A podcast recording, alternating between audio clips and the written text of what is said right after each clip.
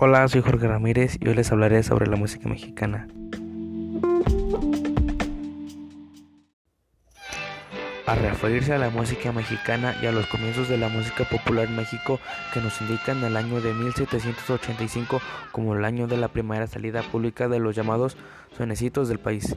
Durante este periodo se fue abriendo durante el siglo un vasto abanico de estilos y géneros musicales autóctonos como jaranas, opangos, valses o corridos, que con el inicio del siglo XX y principalmente durante los años 30 aparecen nuevos estilos de música que se ganan rápidamente en gran favor del público, que se van apoderando del continente americano.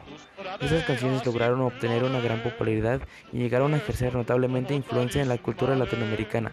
Se trata nada más que de los tangos, boleros y de las rancheras, que se difunden velozmente por los hogares latinoamericanos gracias a los nuevos inventos de la época y del cine y de la radio.